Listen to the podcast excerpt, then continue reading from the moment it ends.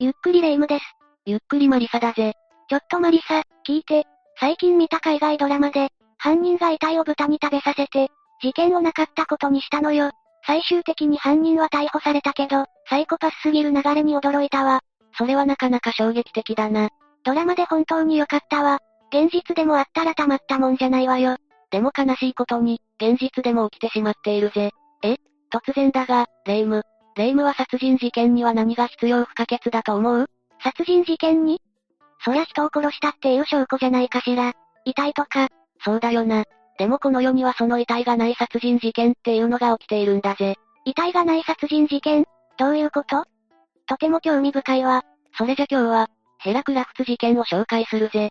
それでは、ゆっくりしていってね。この事件が起きたのはアメリカ、コネチカット州。CA として働く女性が、夫に殺害された事件だ。夫が妻を、ここまでならよくある感じの流れね。よくあるっていうのも困るんだけどな。そしてこの事件、コネチカット州では初めての、遺体がない殺人事件と言われているんだ。何度聞いてもピンとこないわ。殺人事件なのに遺体がないってどういうことなのよ。遺体があって殺人事件ってことになるんじゃないの普通はそうだよな。遺体から死因を特定して、手がかりを頼りに犯人を特定する。それが普通の流れだ。だが犯人は遺体が見つからなければと考え、被害者の遺体を。遺体をどうしたのそれは、これから順を追って解説していくぜ。1986年11月18日、アメリカコネチカット州である一人の女性が行方不明になったんだ。行方不明になったのはヘラクラフツ当時39歳。ヘラは200人中8人しか採用されない難関を突破し、キャビンアテンダントとして働いていたんだ。キャビンアテンダント。一度は憧れる職業よね。いろんな国を回れるしな。でも、なること自体が難しいイメージだわ。 200人中8人だもんな。えげつない倍率だぜ。念願のキャビンアテンダントになれたヘラは、その後も順調に人生を歩んでいった、はずだったぜ。1979年にパイロットのリチャードと結婚するんだ。この男がヘラを。でもリチャードが犯人ってことを知らなかったら、とても夢があるよな。そうね、夫がパイロットなんて、優秀極まりない夫婦ってことになっていたわ。さらに二人の間には三人の子供が生まれたんだ。本当、絵に描いたような理想の家庭、って感じね。ここまでなら、子供が生まれてからもヘラは CA の仕事を続けたのああ。生まれた後もヘラは世界各地を飛び回ったぜ。事件が起きたのも、フライトを終えた時だったんだ。ヘラはドイツフランクフルトからのフライトを終え、友人に自宅まで送ってもらったんだ。友人と別れ、家に入るヘラ。これがヘラの最後の姿になってしまったんだぜ。リチャードよ、リチャードを逮捕して。落ち着けレイム。犯人がわかっているのはお前だけだ。ぐぐぐ。その日から周囲の人はヘラと連絡が取れなくなり、無断欠勤が続くヘラ。同僚は心配になり、夫であるリチャードにヘラについて聞いたんだ。そりゃそうよね。まずは夫であるリチャードに聞くわよね。それでリチャードはなんて母親に会いにデンマークの実家に帰っていると答えたんだ。リチャードによると、ヘラの母親が病気になってしまったそうなんだ。それが本当なら一大事ね。でもそれなら休む連絡を会社にするだろうし、私が同僚の立場なら本当にって思うわ。同僚もそう思ったんだろうな。同僚はすぐヘラの母親に連絡を取ったんだぜ。同僚、優秀。それでヘラはもちろんデンマークの実家にヘラは帰ってきていないし、母親も元気だったぜ。一気にリチャードへの不信感が募るわね、これは。もちろん、ヘラは数日経っても帰ってこない。同僚は再度リチャードにヘラの居場所について聞きに行ったぜ。もう怪しさマックスよ。するとリチャード、今度はヘラは親友とカナリア諸島に旅行に行っていると答えたんだぜ。言っていること、コロッコロ変わっているじゃない。挙句の果てにはどこへ行ったかわからないと抜かしたんだ。いやもうこいつ、こいつよ、絶対。まあ、こいつなんだけどな。そうだったわ。ヘラの友人もヘラを心配しリチャードに、警察へ行くべきと助言したんだ。普通はこの時点で警察へ行くべきよね。ああ。だがその助言をリチャードは君の映画の見過ぎだよと拒否したんだ。さらにヘラは時期に帰ってくると答えたんだぜ。怪しすぎるわ。絶対友人たちもリチャードのことを疑っていたんじゃないかしら。その通り。友人たちはリチャードを疑っていたぜ。でも疑っていた理由はヘラの行き先をコロコロ変えたことや、警察に行くのを渋っていることじゃないんだ。どういうこと友人たちはリチャードの攻撃的で短気な性格を知っていたからな。うわ、そういうタイプの人間だったのね。そりゃ疑われて当たり前だわ。でもそれだけじゃないんだ。まだ何かあるの実はこの事件が起きる前からヘラは周囲の人たちにこう言っていたんだ。私の身に何か起こっても事故だとは思わないでねってな。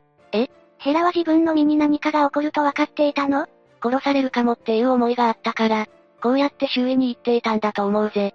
どうしてヘラはそう思ったのかしらそう思わせる何か出来事が起きていたの事件が起きる前に二人の間に何が起こっていたのか、リチャードの人物像などにも触れながら解説していくぜ。実はこのリチャード、かなりのクズ男だったんだ。それはすでに感じているわ。そうだよな。ヘラもリチャードのクズっぷりに頭を悩ませていたぜ。一体どんな悪事を働いたのまずはヘラへの暴力だ。典型的なやつね。リチャードは、お金はあるはずなのに、子供の養育費をすべてヘラに払わせていたんだ。ええパイロットでしょお金には困ってなさそうだけど、ああ、お金は十分持っていたはずだ。だがリチャードはヘラに養育費のことで問い詰められると、毎回暴力でヘラを黙らせていたんだぜ。腹立つほどのクズね。お金は十分もらっていたけど、どうして養育費を渋っていたのかしら借金でもしていたとかいいや、違うぜ。ヘラはある日、リチャードのクレジットカードの明細を見てしまったんだ。嫌な予感がするわ。そこには高級ブランドのバッグやアクセサリー、高級車など、見覚えのない高級品がリチャードのカードから支払われていたんだ。びっくり、ヘラへのサプライズプレゼント、とかじゃなさそうね。ああ、ヘラへのプレゼントじゃないことは確かだな。ヘラはすぐに私立探偵、キース名誉にリチャードの身辺捜査を依頼したんだ。まあ、不倫よね。その通り。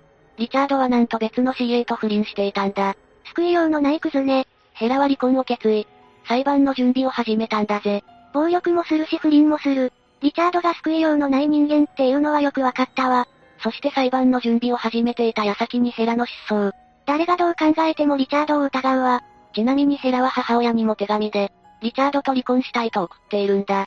でも、ここまでリチャードが怪しさ満点だったら、警察もリチャードを調べるだろうし、すぐ解決しそうな気がするんだけど、警察が動いてくれればすぐ事件は解決しただろうな。どういうことそれってつまり動いてくれなかったってことなのそういうことなんだ。12月1日。リチャードが行かないなら、と自分たちで警察に行く友人たち。行方不明になってから結構経ってしまったのね。リチャードが何回もヘラの居場所について嘘をついていたからな。それで、警察はさっきも言ったが、警察は捜査に全く乗り気じゃなかったんだ。それはどうしてなの遺体が出ていないからな。事件性はなしと判断されたんだ。だとしても行方不明なことに変わりはないじゃない。警察が捜査に乗り気じゃない大きな理由は他にあるぜ。実はリチャード、パイロットの仕事をしながら他の仕事もしていたんだ。復職ってこと別にそれは悪いことじゃないし、今関係ある関係終わりだ。リチャードがしていた復職が警察官なんだぜ。えしかもボランティアで保安官も務めていたそうだ。パイロットであると同時に警察官でもあるってことパートタイムでの警察官だけどな。まあ警察官には変わりないぜ。それは非常に厄介ね。ああ。だから捜査を依頼された警察は乗り気じゃなかったんだ。お仲間であるリチャードを詮索したくなかったのね。そういうことだ。でも警察が調べてくれなきゃ事件は解決しないわよ。友人たちが調べるって言っても素人じゃ絶望的。いや、そんなことないぜ。友人たちの他にもう一人、リチャードがヘラを殺害したと確信していた人物がいるんだ。え新しい登場人物じゃあ事件の詳細についての続きを解説していくぜ。それで、リチャードを疑っていた人物って誰なのよ。さっき話にも一瞬出ていた、私立探偵のキース名誉だ。ヘラがリチャードの不倫を暴くために雇った探偵ね。その通り。警察が動いてくれないなら、頼りになるのはキースだけね。キースは早速捜査を開始したぜ。まずは家政婦に聞き込みをするキース。家政婦によると、リチャードがヘラの寝室のカーペットを一部切り取って捨てていた、らしいんだ。これは有力な証言ね。早速そのカーペットを調べましょ。だがもう捨てられたものだぜ。そうだったわ。じゃあもう無理ね。だがキースは諦めなかったんだ。数名のアルバイトを雇ってゴミ集積所から、カーペットを探し出すことにしたんだ。集積所から、てっきりゴミ捨て場からかと思ったわ。もうとっくの昔にゴミ収集車が持って行っているからな。にしても、ゴミ山から切り取られたカーペットなんて、悪臭の中の作業でかなりの重労働だっただろうな。それでカーペットは見つかったのかしら。ああ。キースたちはカーペットを発見したんだ。すごい。キースたちの頑張りのおかげで捜査が一歩前進しそうね。だが悔しいことに、そんな簡単にはうまくいかなかったんだ。そのカーペットを調べてもらったが、血液反応は出なかったんだぜ。こんなに頑張ったのに、無意味だったってことだがこのキースの頑張りが州警察に知れ渡って、ヘラ失踪事件は州警察の管轄になったんだ。証拠は出なかったけど、キースのおかげで一歩前進だわ。ああ、やっと事件はきちんと捜査されることになったぜ。まず警察が行ったのはリチャードの取り調べだ。まずはそこからよね。でも普通に取り調べても不発に終わりそう。そこで警察があるものを使用したんだ。あるものってポリグラフだぜ。ポリグラフとは脈拍や呼吸などを記録、分析することで被験者が嘘をついているかどうかを判定するものだ。いわゆる嘘発見器ね。ああ。そして警察はリチャードの取り調べを開始。ヘラは今どこにヘラの行き先の説明がコロコロと変わったのはなぜなどの質問を投げかけたぜ。リチャードはなんて答えたのヘラの居場所は知らない。妻の行き先について知らないと答えたくなかったからコロコロ変えた。と答えたんだ。ポリグラフの結果はどの質問にもポリグラフは不動。つまりポリグラフ的には本当のことを言っているってことだな。うん。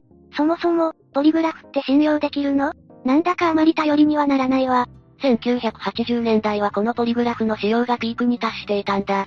ポリグラフ全盛期だったのね。まあ、そういう時代だったんだろうな。取り調べも不発。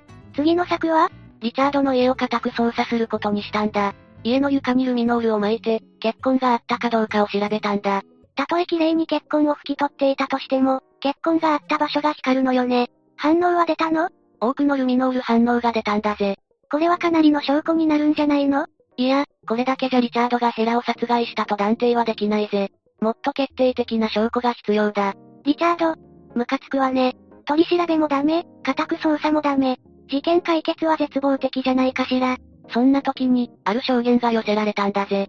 その証言と、ヘラの残したあるものが事件解決へと導いてくれたんだ。やっとリチャード逮捕ね。証言も気になるけど、ヘラの残したあるものっていうのも気になるわ。それじゃリチャード逮捕までの詳細を解説していくぜ。家宅捜査でも決定的な証拠を見つけられなかった警察だったが、ある男性からの証言が警察に寄せられたんだ。その男性はヘラが行方不明になった翌朝、自宅から約15分ほどの場所にあるゾア湖周辺で除雪作業をしていたんだ。真冬だものね。ああ。その時、不審なトラックを目撃したそうなんだぜ。不審なトラックウッドチッパーが装着されたトラックが現れたんだ。ごめん、ウッドチッパーって何主に木材を細かい木材チップに粉砕加工するための機械のことだぜ。それはとても怪しいわね。季節は真冬だし、そんな時に木材チップなんて必要かしら警察はその証言を聞き、すぐにゾア湖へ向かったぜ。なんだか進展しそうな気がするわ。ゾア湖沿岸を調べると木材チップの山を発見。目撃者が見た不審なトラックが置いていったものよね。そうだろうな。でもなんでこんな時期に木片なんかを置いていったのは木片だけじゃないぜ。え警察はその木材チップの山から見つけたんだ。え、まさか、人間の肉片や爪、歯をな。粉々にされた人間ってことね。ああ。でもこれがヘラだとはまだ断定できないわよね。粉々にされたものから人物を特定なんてできるのかしら。できるぜ。歯が見つかったのはかなりでかいぜ。この当時は DNA 検査よりも、歯の治療痕で人物を特定する方が精度が高かったんだ。じゃあ、粉々にされた人体の持ち主は、ヘラだと特定されたんだ。亡くなっていることは分かったけど、遺体は粉々。死因も特定できないし、粉砕されたヘラの体の一部はあるけど、遺体はないってことになるわよね。ああ、これが遺体のない殺人と言われている原因だ。でも事件としては一歩前進よね。ああ、あとはこのゾア湖に来た人物がリチャードだと証明するだけだな。警察はその後ゾア湖の水中も調べたんだ。すると湖の底からチェーンソーを発見したんだぜ。犯行に使われたものかしら歯の部分にはヘラの血液や髪の毛が検出されたから、間違いないだろうな。指紋は、残念ながら綺麗に拭き取られていたぜ。あと一歩なのに、だが探偵キースはヘラから預かっていたあるものを思い出したんだ。もしかしてそれがヘラが残したあるものああ。それはヘラがリチャードの部屋から集めた書類や手紙だ。なんとその中から、チェーンソーの領収書をキースは発見したんだ。急展開だわ。そしてそのチェーンソーのシリアルナンバーと、湖から発見されたチェーンソーのシリアルナンバーが一致。よってリチャードは逮捕されたんだぜ。よかった。何よりヘラが優秀ね。以上、ヘラクラフツ事件について解説したけど、霊夢はどう感じたウッドチッパーで遺体を粉砕してなかったことにしたリチャード。発想がサイコパスすぎて同じ人間だとは思えないわ。ヘラを殺害した動機って離婚されそうになったからよねああ。リチャードは離婚することは恥だと思っていたんだぜ。だから殺すしかないと考えたそうだ。でも、遺体がない状況だったのに探偵のキースト。ヘラの優秀さのおかげで殺害を立件できてよかったわ。そうだな。ヘラがキースに残した領収書がなかったら、リチャードの完全犯罪になるところだったぜ。そうなったらって考えるだけで腹が立つわ。ちなみにリチャードには懲役50年の判決が出たぜ。短すぎる気もしちゃうけどね。世の中には想像もできないような事件が起きているのね。本当だぜ。遺体をなくせば完全犯罪。なんて、どうなったらそうなんのよ。って感じだわ。しかも離婚したくないからってだけでな。そこがマジで理解不能。理解するつもりもないけどね。みんなもこの事件についてどう思ったか、コメントで教えてくれ。というわけで、今回は、ヘラクラフツ事件について紹介したぜ。